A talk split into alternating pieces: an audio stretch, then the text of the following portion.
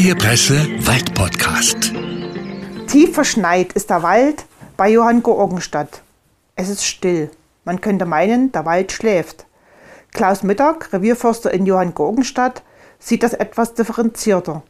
Er kennt die besonderen Herausforderungen, die der Winter an Pflanzen und Tiere stellt und warum eine gewisse Ruhe im Wald ihnen tatsächlich hilft, die entbehrungsreiche Zeit zu überstehen. Mit ihm habe ich mich in seinem Revier an der Schutzhütte an den Teufelssteinen getroffen. Zur aktuellen Folge meines Podcasts Stammgäste soll es um die Frage gehen, braucht der Wald tatsächlich eine Winterruhe? Es ist tatsächlich sehr ruhig derzeit im Wald. Das liegt sicher daran, dass man kaum Vögel hört. Ist es für Sie genauso ruhig? Das ist sehr differenziert. Kommt darauf an, wo man sich gerade befindet. Heute hier ist es sehr, sehr ruhig. Die Vögel zwitschern natürlich jetzt im Winter nicht. Die zwitschern nur im Sommer, wenn sie zur, in der Paarungszeit sind. Im Winter ist es sehr, sehr still. Sie verstecken sich in Wäldern und kommen oftmals an die Vogelhäuser, wo man sie sieht. Aber das ist ein späterer Punkt. Aber dass es so ruhig ist, liegt es auch daran, dass es geschneit hat? Also dass sozusagen der, der Schnee auch noch extra das, die Geräusche dämpft? Das ist auf alle Fälle so. Das, der Schnee ist wie ein weißes Betttuch und dämpft die Geräusche im Wald sehr schön und es beruhigt auch sehr schön. Wenn man so an die Winterzeit im Wald denkt, da denkt man ja vielleicht zuerst an die Tiere. Es ist aber auch so, dass äh, gerade die Pflanzen, viele Pflanzen im Winter eine Art Ruhephase durchmachen. Könnt ihr mal erklären, was da mit den Pflanzen konkret passiert in ja. der Zeit? Ja, gerne. Also bei uns in den gemäßigten Zonen, wo es noch Winter- und Sommerhalbjahr gibt, ist es natürlich so, dass im Winter die Pflanzen eine gewisse Ruhe haben. Das heißt, unsere Pflanzen von der kleinsten Blume bis zur großen Tanne sind alles eigentlich kleine Kraftwerke. Ohne diese Kraftwerke wäre kein Leben für hochentwickelte Lebewesen, unter anderem auch uns Menschen, denkbar. Sie produzieren aus CO2, Wasser mit gelösten Nährstoffen, Sonnenlicht. Sie produzieren mit Photosynthese Zucker und Abprodukt Sauerstoff. Und dieser Sauerstoff ist für uns Menschen vor allen Dingen lebensnotwendig, sonst würden wir uns nicht, sonst würden wir nicht auf dieser Erde leben können. Im Winter funktioniert die Photosynthese nicht oder sehr eingeschränkt. Wasser gefriert bekanntlich unterhalb von 0 Grad. Die Bäume kommen nicht mehr an das Wasser heran. Im Baum sind Zucker und andere Verbindungen in den Zellen eingelagert, die den Gefrierpunkt herabsetzen. Die Rinde bildet eine Schutzschicht vor Frösten. Bei den Laubhölzern entzieht der Baum den Blättern alle Nährstoffe und lagert sie ein. Die Blattstiele werden verschlossen, die Blätter verfärben sich und fallen im Herbst ab. Viele Nährstoffe sind in den Knospen gespeichert, die im Frühjahr dazu dienen, dass neue Blätter den, aus den Knospen heraussprießen. Wie funktioniert das bei der Verfärbung der Blätter? Ganz kurz gesagt, der grüne Farbstoff, das Chlorophyll, wird den Blättern entzogen. Dadurch kommen andere Farben zum Vorschein. Gelbfärbungen, Braunfärbungen, auch gewisse Rotfärbungen, obwohl dies bei uns in unseren Breitengraden die Rotfärbung weniger ist. Das hängt damit zusammen, dass es diese Baumarten hier gar nicht gibt, die diese Rotfärbung, diese roten Blätter tragen. Ich erwähne hier bloß mal kurz diesen in Nordamerika, diesen Indian Summer ist jedem bekannt, wo die Baumarten, aber andere sind zum Beispiel gewisse Ahornarten, Zuckerahorne oder Roteichen. Die gibt es bei uns auch, aber diese rot, roten Punkte in unseren Wäldern sind nicht so viel zu sehen. Bei den Nadelhölzern ist das etwas anders. Es sind ja immer grüne Baumarten, die im Winter nicht die Blätter oder die Nadel verlieren. Außer natürlich unsere Lerche, aber das komme ich noch. Die Nadeln haben eine dicke Wachsschicht, die sogenannte Cuticula, um die Nadeln herum. Die kleine Blattoberfläche der Nadel, dafür gibt es aber viele an den Nadelbäumen, zum Beispiel an unseren Fichten, Tannen, Kiefernarten. Ja, diese haben eine kleinere Blattoberfläche und dadurch auch gewisse Schutzfunktion vor großer Kälte. Mhm. Ätherische Öle wirken wie Frostschutzmittel in die Nadeln. Das merkt man dann, wenn man sich im Winter zu Weihnachten einen Weihnachtsbaum reinstellt, eine Tanne oder eine Fichte, auch eine Kiefer. Das riecht so wunderbar. Das sind ätherische mhm. Öle. Die wirken eigentlich in den Nadeln wie Frostschutzmittel. Zur Lerche nochmal, das ist die einzige Baumart, die die Nadeln auch im Winter verliert. Das hat sich auch im Laufe der Jahrtausende so entwickelt, weil die Lerche ja bis an die Baumgrenze geht. In den Alpen bis zur Baumgrenze in über 2000 Meter Höhe. Und das sind extreme Temperaturen und damit kommen die dann ohne Nadel besser klar. Aha unter anderem. Die Fichte, zu unserer, zu unserer Fichte, die zurzeit ja sehr, sehr gebeutelt ist.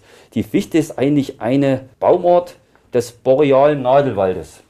Erstreckt sich eigentlich von Skandinavien über Sibirien bis Alaska. Diese Zone, wo die Fichte heimisch ist, wo sie vorkommt oder autochthon ist, heißt das auch.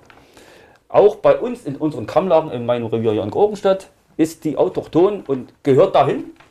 Hat aber natürlich jetzt in, letzten, in letzter Zeit in unteren oder Tieflagen große Probleme durch die trockenen Sommer. Fichte liebt es kalt, da ist sie angepasst. Wenn sie Trockenstress hat, gibt es große Probleme.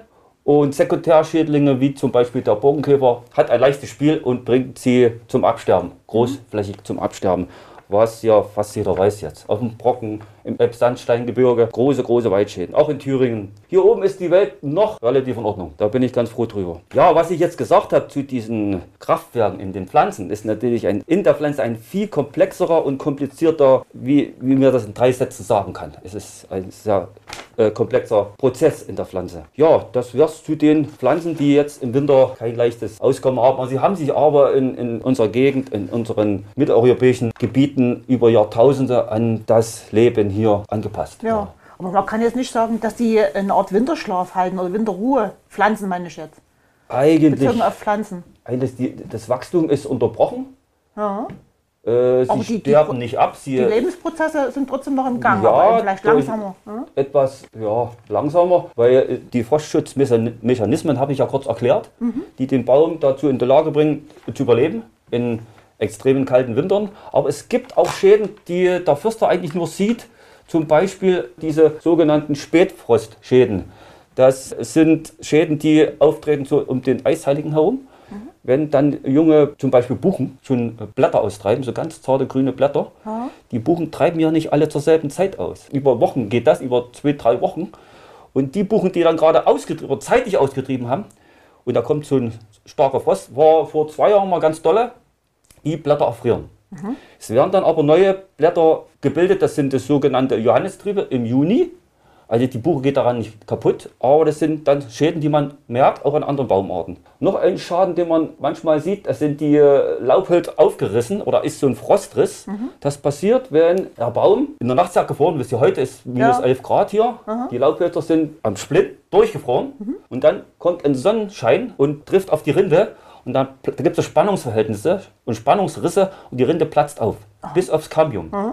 Und dieser Riss bleibt ein Leben lang. Es wird aber im Laufe des Lebens des Baumes überwallt. Ja. Aber diesen Riss sieht man ein Leben lang. Ja, Das sind aha. Frostrisse, die passieren können Aha. bei sehr, sehr kalten Temperaturen Ja. und über Mittag sehr warm. Aha, okay. Das passiert. So an glattrinnigen Baumarten, Aachen, Buche, Linde zum Beispiel.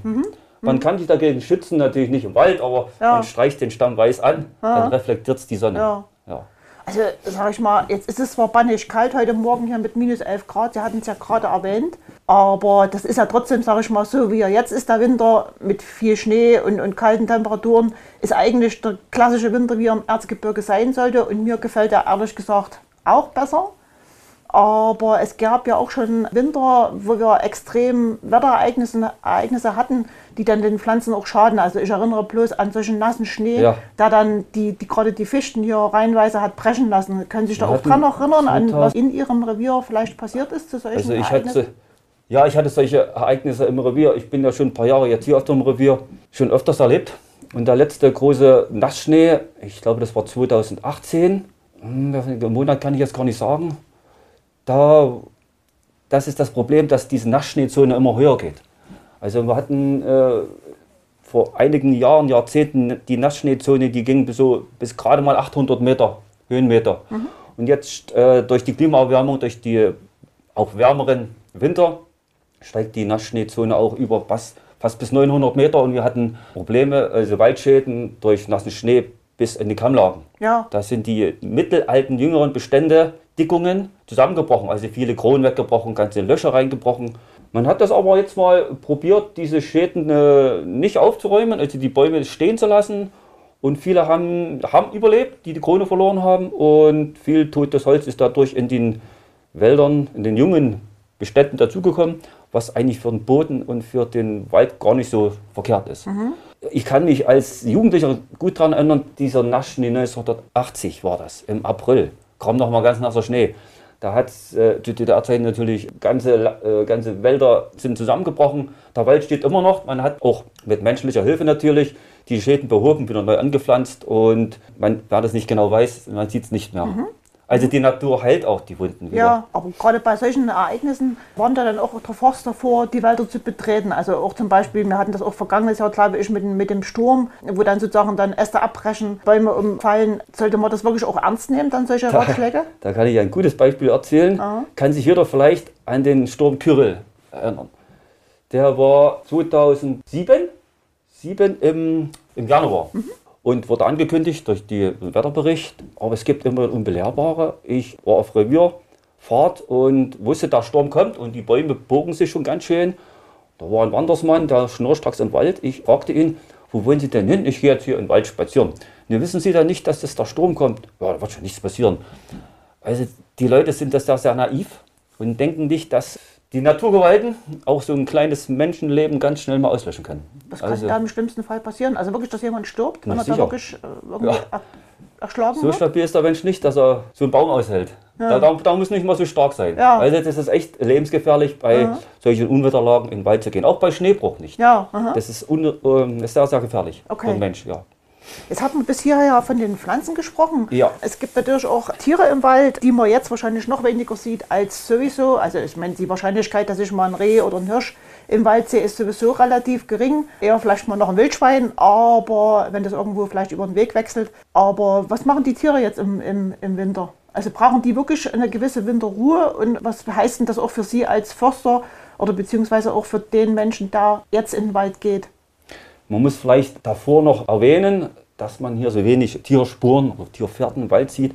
Wir haben natürlich in den letzten Jahren die Wildbestände sehr abgesenkt, um den Waldumbau voranzubringen. Es gibt natürlich äh, noch Wild in Wäldern, aber der Laie oder der, der, der, normale Tourist wird da wenig sehen. Und es, aber es sind nicht mehr so viele wie vor ein paar Jahren oder Jahrzehnten. Sonst müssten hier überall Zäune gebaut werden, um die äh, jungen Pflanzen hochzubringen. Um ganz einfach den Wildverbiss zu reduzieren, haben wir in den letzten Jahren viel Wild erlegt. Aber die Tiere, die natürlich noch hier da sind, wir wollen sie ja nicht ausrotten, die haben sie im Winter, im normalen, harten, normalen Wintern, kriegen die das hin, die können da wunderbar überleben. Unsere Schalenwildarten, zum Beispiel das Rotwild, das Schwarzwild und das Rehwild, kommt, wie gesagt, in normalen Wintern ganz gut klar. Sie haben sich an den Lebensraum angepasst im Laufe der Jahrtausende. Rotwild zum Beispiel ist in der Lage, seinen Energiehaushalt abzusenken es nimmt weniger Nahrung auf, braucht sehr viel Ruhe, senkt sogar, kann sogar die Körpertemperatur absenken. Mhm. Das heißt natürlich, es kann keine großen Aktivitäten unternehmen, nur das Nötigste zur Nahrungsaufnahme, aber es braucht natürlich dadurch auch nicht mehr so viel Nahrung. Das heißt natürlich, es braucht absolute Ruhe in den Wäldern. Wenn das aufgemüdet wird, das ist so ein Fachbegriff, also gestört wird in der Ruhe, dann steigt der Energiehaushalt natürlich wieder an. Dann ist es gezwungen, mehr zu fressen, zu essen und dann kommt es auch zu Waldschäden. Hm.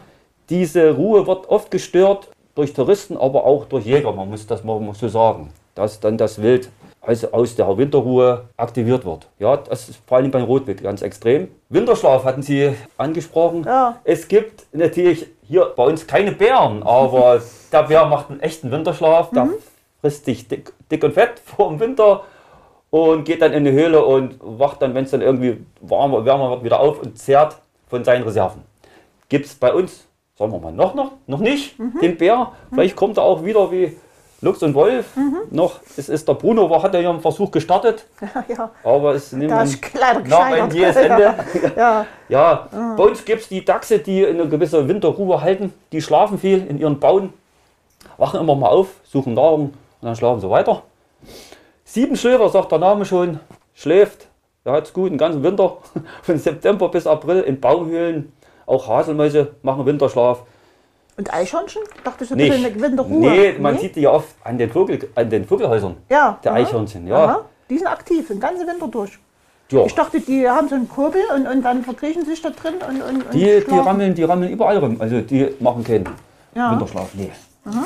Okay. Die kommt klar, die, die sammeln sich auch Vorräte mhm. und zehren dann im Winter von den Vorräten. Ja, das weiß ich, dass ja, sie sich Vorräte genau, sammeln. Genau. Ja, aber ich ja. habe immer gedacht, die, die haben eine Art nicht Winterschlaf, sondern Winterruhe, weil die eben da irgendwie dann in, in ihre Behausung zurückziehen und dann nur rausgehen, wenn sie ihr Futter suchen, was sie versteckt haben. Man sieht sie oft im Winter, also müsste Ja. ja, im Winter gar keine Eichhörnchen Ja, zu die sehen sind sein. da- die sind da Mhm. auch- Die kommen ganz, klar, ganz gut Ja, klar. kommen, zu den anderen Tierchen noch, die im Wald, die im Wald leben, zu unseren Prädatoren. Zum Beispiel Fuchs. Preda Prädatoren, müssen Sie erklären? Das muss erklären, das sind äh, unsere Raubtiere ja, aha, im Wald. aha. Ja? Prädatoren heißen Prädatoren, allgemeiner Begriff. Mhm. Ja, für Raubtiere. Ja. Bei uns meist verbreiteter Raubtier ist natürlich der Fuchs. Ja, Dann Marderarten, da gibt es den Steinmarder, Baummarder, Iltis, Wiesel, das große Wiesel, auch das kleine Mauswiesel und wieder der Wolf, der auch bei uns in der Nähe ist. In Tschechien, in Aberdam ist ein Rudel und wir merken das auch an der Grenze, dass ab, ab und zu mal Spuren im Schnee zu sehen sind von Wölfen. haben Sie selber schon mal eingesehen? Ich habe noch keinen gesehen, aber ich denke, das ist eine Frage der Zeit, dass man vielleicht mal auf einer Kamera einen, Wuchs- einen einen Wolf dann sieht. Ja, Der Luchs war da bei uns im Gebiet von Rabenberg bis Johanngeorgenstadt, ein Kuder, ein, ein Männchen. Man hat das echt verpasst. Das ist, äh, ist ärgerlich, ihm mal ein Weibchen zu beschaffen. Irgendwoher, jetzt wahrscheinlich ist er verendet. In letzten, diesem Jahr hat man nichts mehr gemerkt von dem Luchs. ach, das verändert. Der, die gibt es wahrscheinlich nicht mehr. aha. Die werden noch nicht so alt. Aber es, ist, es gibt ein großes Projekt, was angekurbelt ist vom Ministerium im Erzgebirge von Vogtland bis Osterzgebirge. Ost- Osterzgebirge. Es sollen Luchse angesiedelt werden in den nächsten Jahren. Ja, aha. ja, die werden irgendwo werden ausgewildert hier. Ich Ja. höre so ein bisschen raus, dass Sie sich durchaus freuen würden, Ja, wenn solche mich- Raubtiere bei Ihnen ich mich, also über Luchs habe ich mich immer gefreut, wo Ja. der, ich habe ihn einmal im Revier, also mehrmals gefährdet im Schnee, nie gesehen. Gefährdet heißt, Gefährdet, also Spuren die gesehen. Spuren gesehen. Ah, aha. auf Straßen. Ist, die hat einen Abstand von 70 Zentimetern. Ich habe sogar gemessen. Große äh, Katzenpfoten. 70 da siehst du Zentimeter, keine ist, das- Krallen. ist, das, ist das was Das- Bedeutsames? Das heißt, dass es eine große das Katze ist, ist. Ist eine große Katze. Ja, Das ist eine ganz schön große Katze, ja. Ja. Und da war er bei uns hier und hat auch äh, Rehe gerissen. Mhm. Mehr war drüben auf dem Rabenberg, da hat er, war mehr zu Hause dort drüben, aber er hat ein großes Einzugsgebiet, großes Streifgebiet, Mhm. Ja. Luchs. Also würde mich freuen, wenn da wieder welche da sind. Ich habe den sehr, sehr gerne hier im, im Wald. Okay. Und äh, er frisst natürlich Rehe. Das Ja. muss man auch dazu Ah. sagen. Die sind hier nicht mehr so oft, die, nicht mehr so viel, die Rehe, aber äh, er, er sucht sich schon das sein, sein Fressen. Und wenn es hier weniger Rehe, Rehe gibt, geht er dorthin, wo es halt mehr gibt. Ne? Die machen große, große Gebiete, Ja. durchstreifen die Luchse. Aha. Und Wolf, Wolf ist ja mehr ein Rudeltier und äh, jagt nur eigentlich im Rudel. Ja. Mal sehen, wie sich, die ganze, wie sich das entwickelt Ja, mit diesen okay. Raubtieren. Aber zum Winter zurückzukommen. Ja. Die Raubtiere profitieren im Winter oft von der Notlage anderer Tiere, die zu schwach sind oder verenden und ihnen als den Prädatoren als Futtergrundlage dienen dann. Ne? Mhm. Ja. Muss man auch dazu sagen. Ja, ja, aha, okay. Dann haben Sie es gleich im Kühlhaus, wenn es kalt ist. Ja, das ist eine schnell. ne? Ja, die, genau. Der Fuchs zum Beispiel, ja. Da hatten Sie ja gerade erwähnt, dass der Jäger ja ähm, oder der Förster, wenn er zur Jagd geht, die Jagd ausübt, das Wild ja bewusst aufscheucht, ne? weil er es ja muss, damit es ihm sozusagen vor die Flinte rennt. Aber das, was Sie wahrscheinlich nicht so gern sehen, ist, wenn jetzt äh, vielleicht Leute mit ihrem Hund oder eben auch laut unterwegs sind im Wald und da das Wild aufscheuchen. Jetzt äh, ist es ja so, dass am Wochenende jetzt hier auf der Kammleibe der Skibetrieb wieder beginnt. Sehen Sie das mit gemischten Gefühlen oder sagen Sie, ja, ich weiß, dass, dass der Tourismus sein muss hier in unserem Gebiet, weil es eben auch wichtig ist für unsere, weil es auf der anderen Seite auch wichtig ist für den Erhalt des Waldes, wenn man mal ehrlich ist. Das sehe ich eigentlich sehr entspannt, die, Mhm. die Sache mit der Kammlöwe. Da sind Sie aber einer der wenigen Förster, oder? Sind das alles Ich so? bin, ich muss das ganz ehrlich sagen, ich bin begeisterter Langläufer ja, und versuche und sehe aber in den letzten Jahren, dass die meisten Leute, Einheimischen und auch Touristen, sich an die Loipen halten.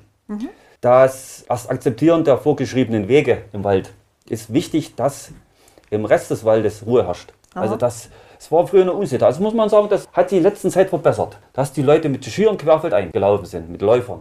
Aber jetzt, das ist jetzt in, neu- in den letzten Jahren dazugekommen mit diesen Schneeschuhen, mit den Schneetrettern, machen viele also eine solche Schneewanderungen querfeldein. Und das mag ich natürlich nicht so. Ja. Dann äh, stört man die Tiere im Wald Ja. in ihrer Ruhe. Das sollte man sich überlegen und diese Guides, diese Führer die, dieser geführten Wanderungen, die sollten das auch wissen und ich kenne einige hier, die das auch organisieren, da diese Dickungen vor allen Dingen meiden, Ja. da nicht reingehen mit, den, mit den Leuten, mit den Touristen. Ansonsten läuft das auf der Kammbelver ganz ordentlich, die Leute halten sich dran und sind ja auch mit ihren schmalen äh, Brettern auf, die, auf die Spuren angewiesen. Mhm. ja. Ja. Also Ihnen ist es lieber, wenn so eine Loipe dann ordentlich präpariert ist Ja. und die Leute dort solche Bedingungen finden, dass sie gar nicht woanders hingehen Das, müssen. das ist oft so, dass die Leute dann auch diese, diese die Leuten Ja, nutzen, weil sie ja. besser fahren können. Natürlich, ja, ja. okay. Und da hat Aber- das wird ihre, seine Ruhe dann. Ja, Mhm. aber da kommt noch dazu, dass sie dann eben sozusagen möglichst wollen, dass sie dann auch auf ausgewiesenen Parkplätzen stehen und nicht irgendwo mitten im Wald. Ne? Ja, das ist selbstverständlich, dass äh, das ist auch manchmal Wochenende ziemlich voll hier, dass die Parkplätze dann genutzt werden und nicht vorm, also im, im, im im Wald reinfahren mit Kfz ist sowieso verboten, es ist, äh, die sind gesperrte Waldwege oder irgendwie vor den Wäldern, äh, vor ähm, Sparschildern stehen und die äh, Abfuhrwege blockieren. Dann, wir haben im Winter auch der Holzanschlag, da kommen wir ja, Ja, noch drauf zu aha, sprechen. aha, aha. Und die großen LKWs kommen da nicht vorbei. Und das ist dann Ja. ein Problem. Auch die Rettungsfahrzeuge, wenn man in, Unfall passiert, bei den Holzfällern. Das gab es ja auch schon. Ne? Also das gab es auch schon. Unfälle auf den Die müssen schnell Skiläufen. vor Ort und dann sind die Wege gesperrt. Das ist unvernünftig. Ja, ich kann mich daran erinnern, dass wir in unserer Kindheit dazu animiert wurden, Eicheln und Kastanien zu sammeln und sie dem Förster als Nahrung für die Wildtiere zu bringen. Ist das heute auch noch üblich oder gibt es da im Winter keine Zufütterungen mehr in den Ja. bekannten Raufen im Wald? Weil ich habe lange auch keine mehr gesehen, wenn ich unterwegs war, ehrlich Das gesagt. hat sich nur ein bisschen verändert, die ganze Anschauungsweise der Fütterung. Also da darf ich vielleicht mal ganz kurz von meiner Kindheit, von meiner Jugend erzählen. Ich kann mich da gut daran erinnern, als ich mit meinem Vater, der übrigens hier auch Revierförster war, in dem Revier füttern gegangen bin. Da haben wir einen Rucksack drauf gehabt, da war meistens ein Hafer drin und unter den Arm hat man einen Sack Heu. Dann sind wir losgezogen mit Schieren. Also Leben gab es damals noch nicht. Und dann sind wir so, so kleinen Fütterungen haben dann die, die Raufen mit Heu bestickt und ein bisschen Hafer und so. Und die waren überall das ganze Revier verteilt. Ja, so kleinere Fütterungen. Ja, das heute ist das, hat man da andere Ansichten. Seit der politischen Wende äh, hat man das nach und nach die Fütterung aufgegeben und abgebaut. Und das Wild soll natürlich leben ohne Fütterung durch den Menschen. Es ist dazu auch in der Lage, wenn, das haben wir schon jetzt genug be beleuchtet, Ruhe herrscht im Wald, wenn sie nicht aufgemütet werden, kommen sie ganz gut klar, auch mit kalten Temperaturen. Sie bewegen sich halt nicht viel dann. Ne? Und aber ein Problem gibt, das Rotwild vor allen Dingen ist in vergangenen Jahren und Jahrhunderten, muss man dazu sagen, wo es noch richtige Winter gab, weggezogen von der hohen Schneelage, in tiefere Lagen gezogen. Das ist fast jetzt unmöglich, weil die ganzen Wechsel eigentlich verbaut sind mit Straßen, mit Autobahnen, mit Zäunen und und und.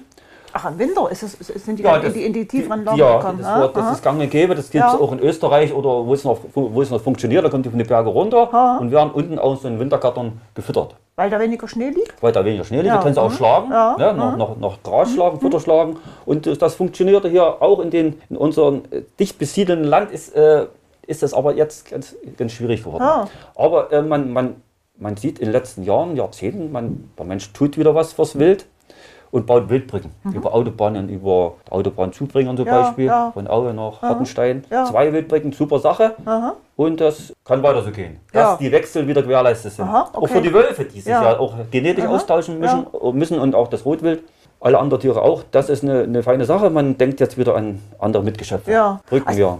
Ja, also es bringt auch nichts, äh, wenn ich jetzt sag mal, als mich als großer Tierfreund da animiert sehe, vielleicht, wenn ich jetzt Kastanien gesammelt habe im Herbst und bringe sie dann in den Wald. Würden Sie das nicht so gerne sehen Ja, als Gott, Förster? wenn da, wer das möchte, äh, wir, wir nehmen das auch an, auch die Eicheln ja, trotzdem und, noch. und, und füttern, aber Ja. eigentlich nur in Notzeiten. Das ist vorgeschrieben, auch gesetzlich vorgeschrieben, Mhm. in Notzeiten. Wenn Eis, eine Eisschicht hast im Wald oder viel Schnee, Mhm. wo es Wild gar nicht mehr vorwärts kommt, dann, dann füttern wir schon. Das legt aber den, den Zeitraum legt die Forstbehörde fest. Ja. ja.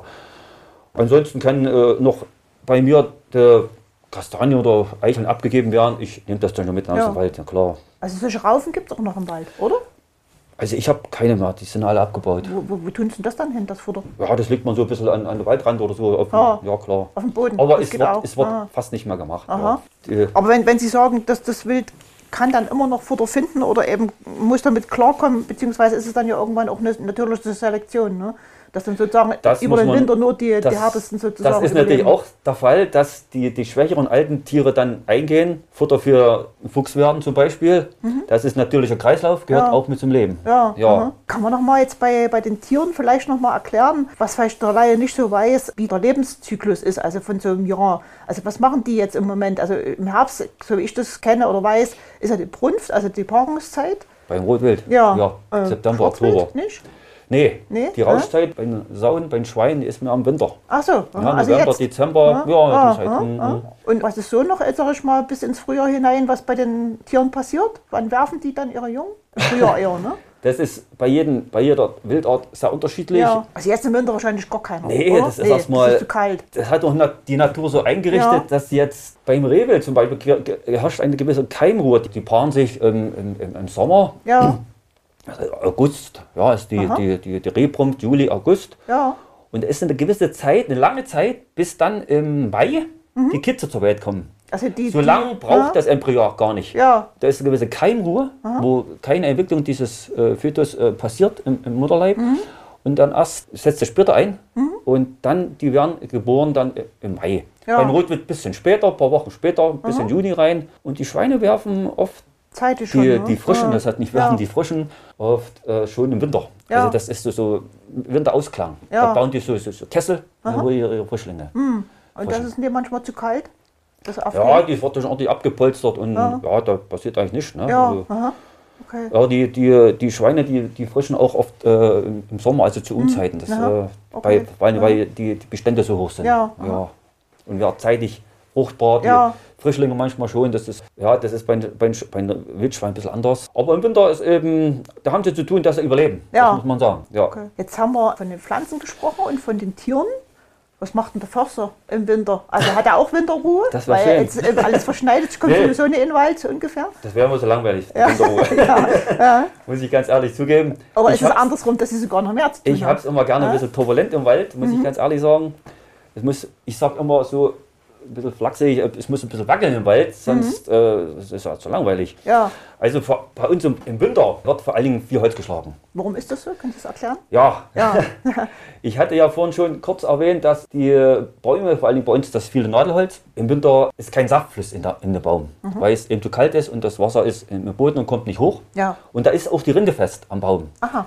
Äh, Wenn es natürlich gefroren ist, ist ist es knüppelfest, aber da passiert bei der Holzernte, die ja oft mit großen Maschinen, mit Harvestern gemacht wird, nicht so große Schäden am stehenden Bestand, am verbleibenden Bestand. Also wenn man die Bäume nutzt, die werden ja oft mit so großen Maschinen rausge Ja. raus, rausgeschnitten und dann hast du schon mal so Streifschäden. Und im Sommer, wenn die Also Rinde... Streifschäden heißt, wenn der Streifschäden Baum jetzt gefällt wird und gesch- fällt auf einen anderen drauf, dann Ja, genau. reißt er da, die Rinde runter. Da reißt er Ja. manchmal die Rinde runter. Und, Ja. und die größeren Schäden passieren natürlich im Sommer, wenn die Saftzeit, wenn der Baum unter Saft steht, wenn die Wurzeln, äh, die, das Wasser hoch gepumpt wird in den Stamm und der Zucker von der Krone dann im Campium dann wieder zurück, ist die Rinde ganz locker eigentlich. Vor allem ganz schlimm im Mai. Mhm. Mai, Juni, die, die Sommermonate.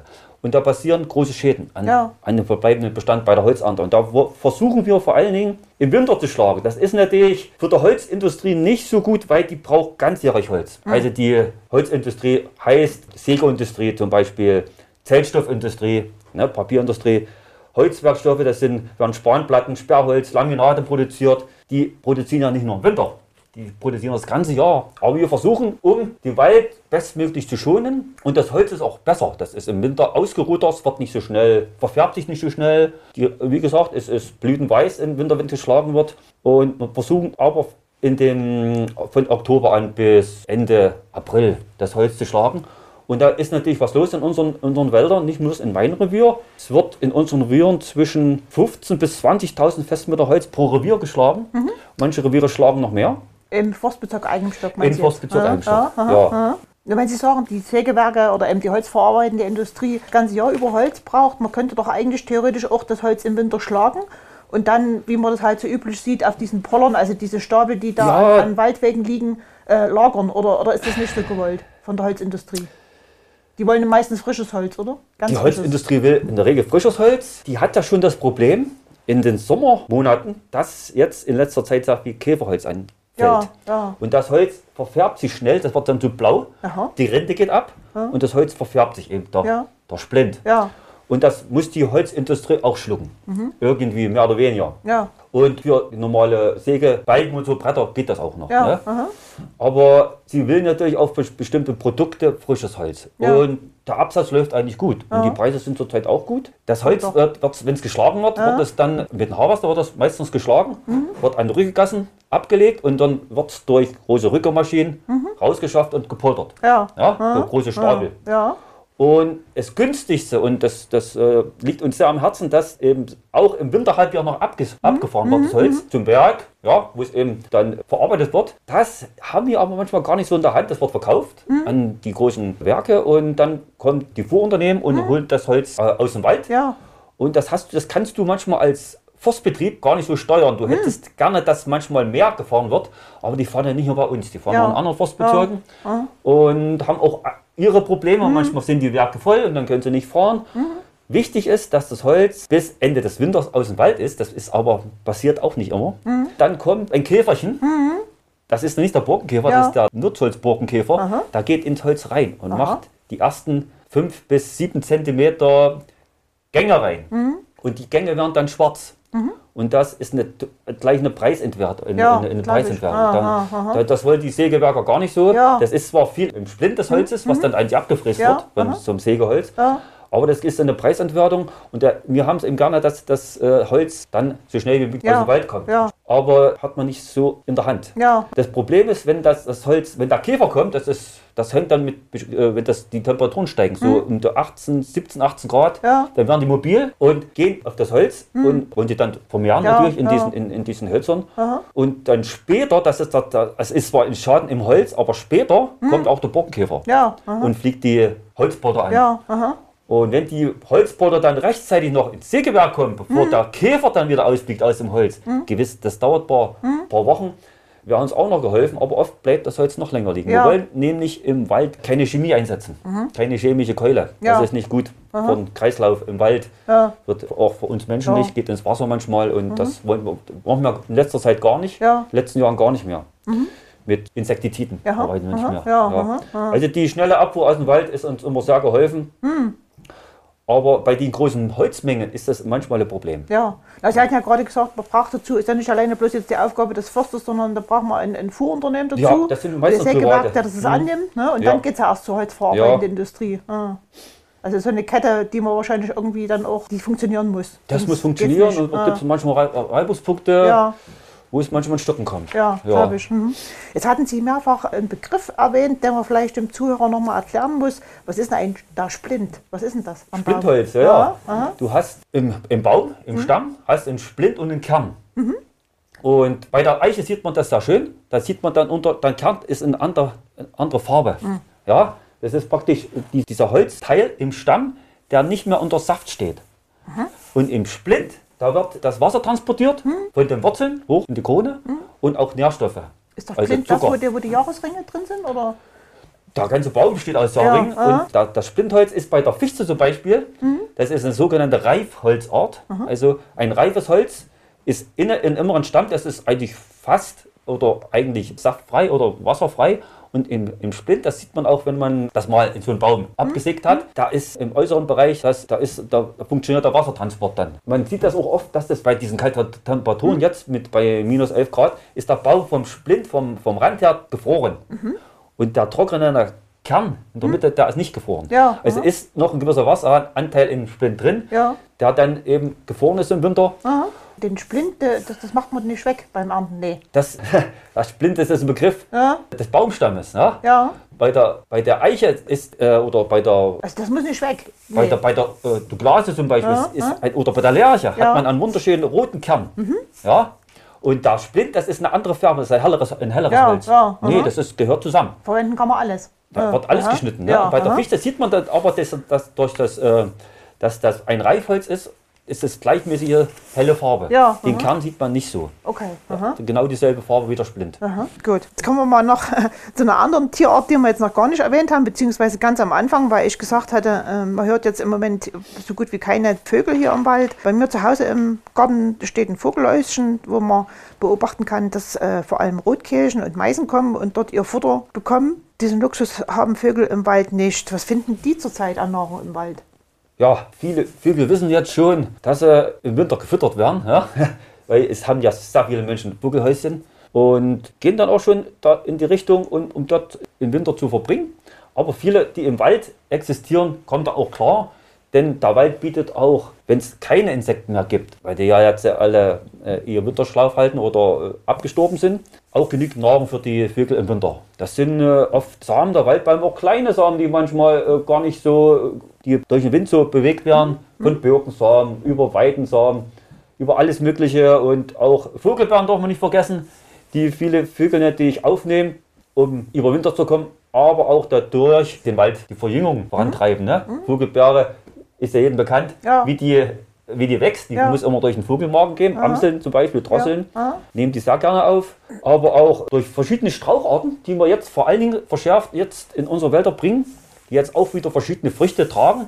Und damit ist auch den Vögeln geholfen. Ja. Ja. Ziehen die sich irgendwohin zurück, wenn sie so Ja, sagen? die schlafen gerne in den Kronen, Ja. verbringen dort die Nacht, wo es noch kälter ist. Ja, Und dann, ähm, man merkt das auch, wenn die Sonnenstrahlen wieder rauskommen, dann werden die Vögelchen wieder mobil Ja, und Also fliegen gerne sie- dann das Vogelhäusl an, und meistens Ja, so ja. um, um mittags rum. Mhm. also man kann sie auch im Wald trotzdem sehen jetzt im Winter. Ja. ja und Ja. auch hören. Zwitschern die jetzt im Moment nee? Weniger. Weniger. Zwitschern ne? nicht. Ah. Weil das müssen sie ja im Moment nicht, ne? Das ist ja nicht. Nee, ja, die ah. sind ja dann im, im Frühjahr geht das Ja, los, genau. zur Paarungszeit. Ne? mhm. Hat- Wir hatten ja schon gesagt, dass man eben sozusagen möglichst im Winter darauf achten soll, dass man nicht zu sehr in die Dickungen geht, also dort, wo der Wald besonders dicht ist, weil sich da die Tiere zurückziehen. Aber vielleicht kann man ja mal generell irgendwie sagen, wie man sich im Winter im Wald verhalten soll. Ja, man sollte die, die Natur akzeptieren und respektieren und Ruhe halten.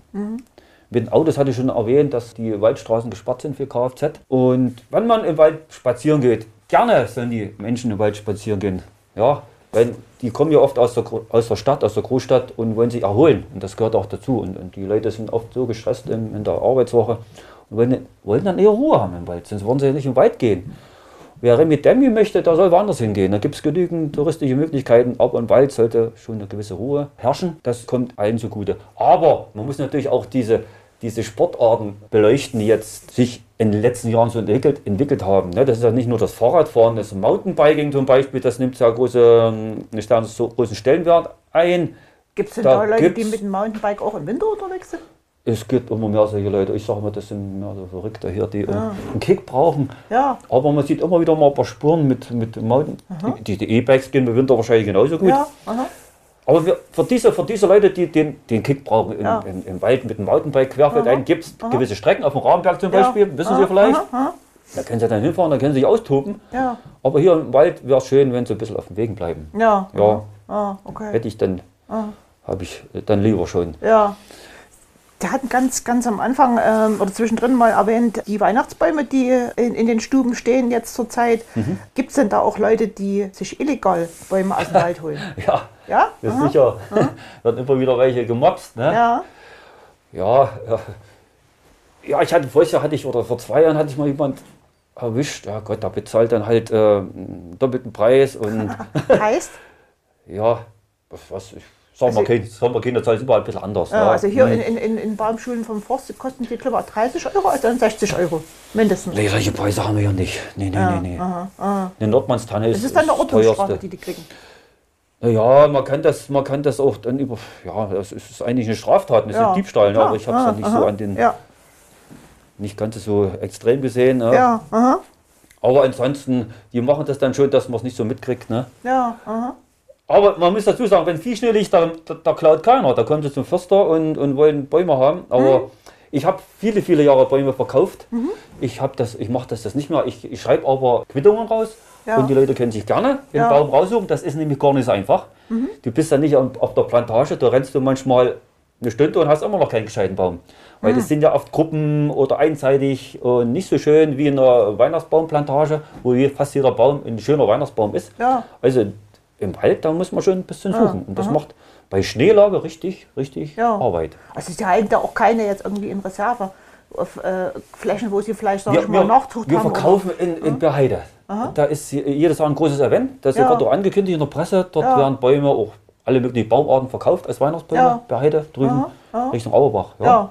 Wenn das die Leute möchten, dann können sie da hinfahren. Ja. Ja, aber hier im Wald äh, muss man sich dann an den Förster wenden Ja. und dann müssen sie mit dem dann Wie losziehen. gesagt, ich habe das viele, viele Jahre gemacht. Ja. Ich bin ja schon 34 Jahre hier und die Ja. äh, viele Jahre Weihnachtsbäume verkauft. Die Leute sind dann manchmal auch ein bisschen undankbar, Hm. wenn dann nicht viel gemalt aussieht. Und dann habe ich das gelassen. Und die können sich gerne einen raussuchen im Wald. Da können sie jeden wegschneiden.